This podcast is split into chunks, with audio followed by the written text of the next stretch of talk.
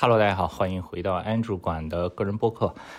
呃，昨天发微博说想录一期这个新的节目，聊一聊最近刚看完的书，还有最近的出差，所以今天刚好有时间。我去了一趟丽江，这一次还是跟 Vans 一起。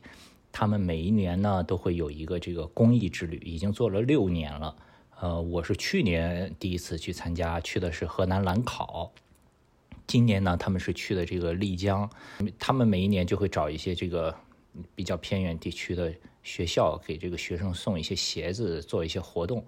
呃，今年在丽江呢，他们一共是去了三个学校，有一两个中学，有一个小学。那两个中学呢，就是在丽江的市内的，有一个少数民族的学校。然后，呃，每一个同学都有鞋子。这次好像他们一共也是捐了有三千多双鞋子，呃，蛮多的。呃，我们去的那个少数民族的中学，呃，在里面除了这个，呃，刚好赶上那个学校有运动会。这个时隔这么这是多少年没参加过这个中学的运动会了？几十年了。呃，然后又去参加了一次运动会，还挺好玩的。学校学生举着国旗绕场入场仪式，然后等等的。这个有很多，因为是民族中学嘛，很多这个孩子还都穿的他们那个民族的服装，纳西族对吧？好像也有藏族的衣服，我看。然后在这个运动会的这个开幕式上呢，就做了这个捐献的活动。呃，我们提前一天去的，提前一天去，因为要分一下这些鞋子。呃，这个事前呢也是做了很多的工作，就是万斯这边，呃，每事先要先去统计每一个学生的鞋码，然后呢，我们到了之后呢，就是把这个。所有的鞋子呀，每个人有分的这个任务，有这个贴纸，上面对应的，你就是几年级几班的，他有一个贴纸，每一个学生名字、鞋码是多少，然后打开这个箱子里面找到对应的这个鞋码的鞋子，贴上他的名字。所以在这个运动会开幕式上的时候呢，就呃按照班级来分发，这些嗯同学们都很开心，我看了也很羡慕呀，对吧？这个我上中学的时候。如果有人来给我送万斯的鞋子，简直开心死了。呃，然后除了这个分发的仪式呢，万斯还做了现场给这些孩子们带去了一些呃课外的活动。这个滑板学校就不用说了，肯定走到哪里都要来普及滑板的。作为万斯来说，对吧？这次是万斯两个职业滑手胡天佑和王国华也一起来了，就给孩子们做这个滑板老师。呃，万斯这个滑板学校的这么一个区域有围栏，然后呃。呃，我这边呢也是配合万斯准备了一些这个滑板的器材啊、护具啊、头盔啊。呃，一天的时间一共有五节还是六节课吧？也也是提前学生就都报好名，到时候就按照他们的名单来参加。呃，另外呢还准备了这次是跟万斯一直多年合作的艺术家潘大梅也来了，而且潘大梅还带着自己的小孩。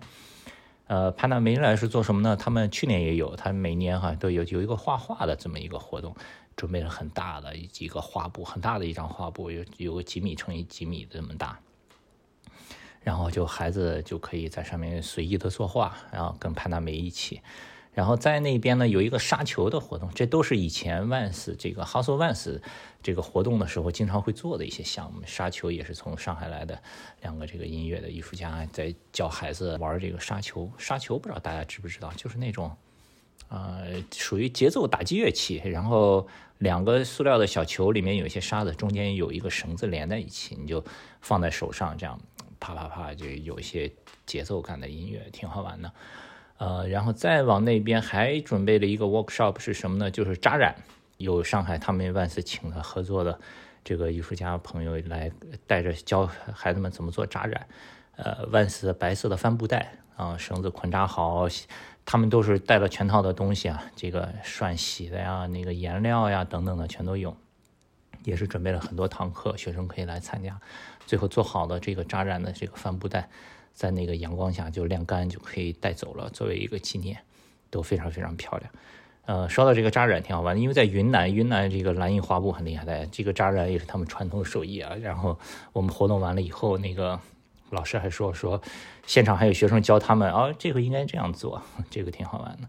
然后说回滑板这边，滑板这边呢，去年去兰考的时候，我也录了一期播客，就是我最惊讶的是，就去到河南兰考。小时候都看焦裕禄，对吧？觉得那那个是，呃经济欠发达地区。其实现在也不一样了，经济发展的蛮好的，还可以。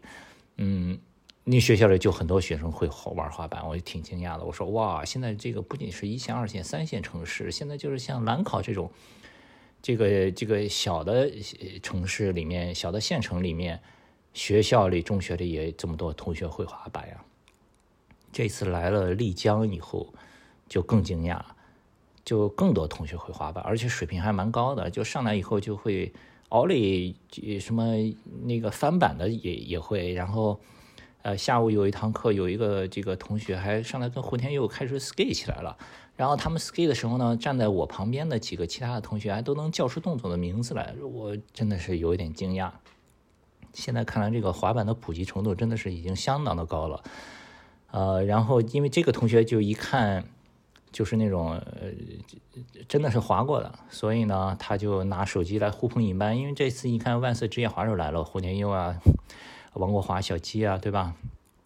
也有很多同学找他找找小鸡拍照啊、签名啊什么的。然后他拿出手机来做什么呢？然后我们过去看一看，他就在看快手，在快手上就呃，他说他们都是用快手的，不用抖音、微博什么的，他们都是用快手。他在快手上的滑板的好朋友。他就开始挨个发信息了，说：“哦，赶紧来我们学校，那个谁在？胡天佑什么？王国华在？”就开始呼朋引伴了。所以下午就是丽江本地的有几个滑手也来了，就挺好玩的。这个是一个呃，算是一个呃小发现吧。原来丽江的中学生都是喜欢用快手的，这个是跟这个可能上海就有点不一样。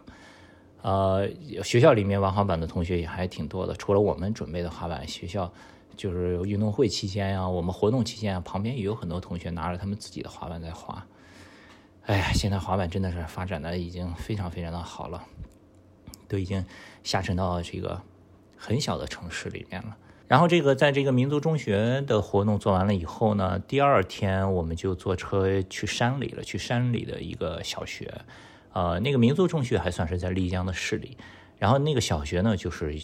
真的是在大山里，就是坐车要两个小时，走这个山路，沿着这个金沙江一直往上走，呃，风景景色也很美，云南的天也特别的蓝。然后到了这个小学，这个小学其实也是万斯三年以前来过这个学校，这次又重新来这个学校。呃，这个学校它这个名字啊叫什么什么完小。问了一下，叫完全小学，这个以前没太听说过。好了，好像问了一下，说完全小学的意思，好像就是说，从什么这个学前班什么一直到小学六年级，这个叫完全小学。他那个所以牌上写的叫什么完小，在这个小学呢，就是附近就等于是什么几个村庄的这些孩子就都来这里上学。这本身也是一个国家扶持的这么一个呃资助的一个小学。我看他们那个。教学楼的走道里挂了一个牌子，上面有教师、老师的信息，有孩子信息，一百三十八个孩子，然后呢，呃，全都是免费，然后每年还有一些什么资助，每个孩子有一千多块钱什么的。我估计就是像这种午饭呀等等的这这些相关的这个书本、教材之类的这样的补助。呃，他们学校后面有一个小菜园，呃，菜园就是种的菜，就是学生和老师们自己来吃的。所以我们去的第一个工作呢，就是帮这个菜园，他要架一个大棚，呃，可能也要换那个膜了，或者是这个大棚刚刚架好，所以这是帮助他们做的第一件事。因为我们人也比较多嘛，十几个人，呃，就也是第一次做这个给菜园架大棚的工作哈。这个呃，把大棚膜铺好，它有一个小卡扣，然后四周怎么弄好，底下用土把四周埋好。就大家反正帮帮手，这这种活很快就可以搞完。完了以后就到这个年级里面给小朋友们送鞋子。呃，学校同学不是很多，刚才说好像一百三十八个。对，他的那个班级上的牌子，以前小时候上学的时候都是一年级一班、一年级二班、什么二年级三班这样。但他们因为孩子太少，一年级就一个班，就门牌就写着一年级，然后二年级一个班，门牌写着二年级，就这个样子。呃。然后在小朋友都很开心，因为是小学，所以除了每个人有一双这个小小的很可爱的 Vans 呢，还给他们每人送了一个书包啊。去年在兰考的时候，我记得还给他们送过本子呀、笔啊什么的。这次就是每个人一个书包，一个啊一双鞋子。然后在中学做过的那个沙丘的音乐的 workshop 呀，包括那个潘大梅的画画的那个 workshop，这里也有，在小学就在他们的课堂里面给他们做滑板的呢，那肯定也有了，就是在他们学校外面篮球场，我们就呃搭了围栏，然后准备好了一些护具啊、滑板啊，带着小朋友一起滑，啊，一年级、二年级、四年级的小朋友都来，一节课是十五个人。就玩的挺开心的，真的看这些小学生第一次玩滑板，真的好开心啊，超开心的。而且这个山区里的孩子和城市的孩子，真的是有点不一样。山区的孩子胆子是真的大，从来没有滑过滑板，上来就是那种很快的，什么也不管，就蹬好几下，摔了也不怕那种。就小鸡还跟我说说，看起来不像是第一次玩滑板。山区的小孩这个胆子真的是很大的。丽江呢，好像海拔还稍微有一点，两千四百米，我查了一下。但我们去的那个小学稍微低一点，啊，比丽江要低一点，但是还是有点海拔，所以，呃，在那里玩了一会儿，有有一点喘的，有一点喘，嗯，晚上睡觉也睡得不是很踏实，就是一个是比较干，再一个就是呼吸，鼻子有点堵，这个就是一个。嗯，跟其他的地方稍微有点不同的地方，但是吃的都特别好。云南好吃的东西特别多，呃，菌菇呀、牛肉呀，就吃的还蛮好的。所以在丽江基本上就是这个去了这两个学校，一个是民族中学，一个是大山里的小学，也真的非常感谢万斯啊。这个现在很多品牌嘛，都是在不停的追热点，对吧？什么火就去做什么。但万斯能连续六年一直做这种公益的项目，而且都是去那种就很偏远的地方、大山里的地方，然后是真的，而且每一次就是几千双鞋子送给送给孩子们，然后还带孩子们去玩音乐、画画、滑板，培养他们这种创意表达的这个呃爱好呀，就真的是挺难得一见的，就还是想特别感谢万斯。特别特别踏实的一个品牌，呃，说完了这次去云南这个丽江的出差，就说一说我这次的随身带的这本书吧，是王邦写的一本书，啊，是一位旅英的女作家。我怎么知道这本书的？就是看朋友圈嘛，然后那个青年志的创始人 Zefka，他朋友圈里发了一一张这个书的照片，基本上我忘记他当时怎么说了。十月初的时候就说这书特别好。然后我就去下单买了，结果买回来以后发现家里头有一本，原来是珊珊这个前一段买的，我们两个买重了。所以呢，这期播客我还会跟以前一样，在微博上发一条微博，就大家可以转发一下，转发我就一个星期之后从里面抽一个人，就把我新买的这本送给你。也因为家里头买重了嘛，多了一本，就搞一个小抽奖。然后说回这本书，呃。这本书主要是讲英国的一个社会观察，因为这个作者在英国居住嘛，居住时间比较久，讲英国社会观察。英国我去过一次，但是毕竟还是去的次数比较少，了解也比较少。啊，珊珊以前是在英国念书的，她可能对英国的感情就会更更丰富一些。我对美国可能就会了解的更多一些，无论工作还是旅行啊，自己就是去的也多一点。所以我就比较感兴趣，我想看一下这个英国的社会观察。这本书很像是我去年读的那个《乡下人的悲歌》，那个是讲美国铁锈带对吧底层人民生活的。这个呢，它就是讲很多这个英国的底层，也不算是很底层吧，反正就是比如说是呃比较偏底层的一些呃生活的现状。本来是以为这个话题就比较沉重嘛，一般像这种对吧？你看这个标题《贫穷的质感》。但是读起来以后就一点也不生涩，非常好读。嗯，其最近一段时间我读的那种翻译的书会比较多。今年读的几本书都是翻译的，就语言上可能就稍微枯燥一点。看这种中文的作家自己用中文写的书呢，就会觉得哇，这个语言好优美啊，写的很好。嗯，所以这么沉重的话题读起来反而 特别好读。你看我去。云南出差，飞机上可能三四个小时，但是我中间去了睡觉的时间，可能也就读两个小时吧。来回飞机，加上去那个山里的小学，车上两个小时来回，加上中间可能每天晚上睡觉之前再读一会儿，就在我回上海从机场回家的出租车上，我就把它给读完了，一共三百多页。呃，这本书一共是分三个大的部分。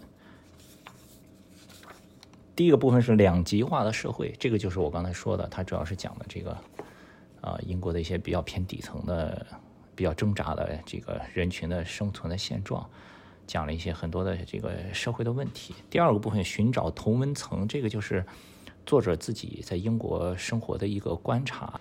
她因为嫁给了一个英国的诗人，住在英国的这个村庄小小镇上，她就讲她周边的这个呃一些。生活中的一些发现，比如说小镇上的图书馆呀，比如说小镇上一些公益组织呀、食物银行呀，嗯，比如说身边的人的这个自主性、自发性、民间的组织如何互助呀，对吧？尤其是在这个新冠疫情肆虐的时期，英国社会的一些反应呀，等等等等的，就没有什么大道理，都是非常贴近生活的。所以他说：“我说这本书也很好读呀，就是很生活。”然后第三个部分，英国历史文化外两篇就可能是他以前写的稿子吧，就放在这里面了。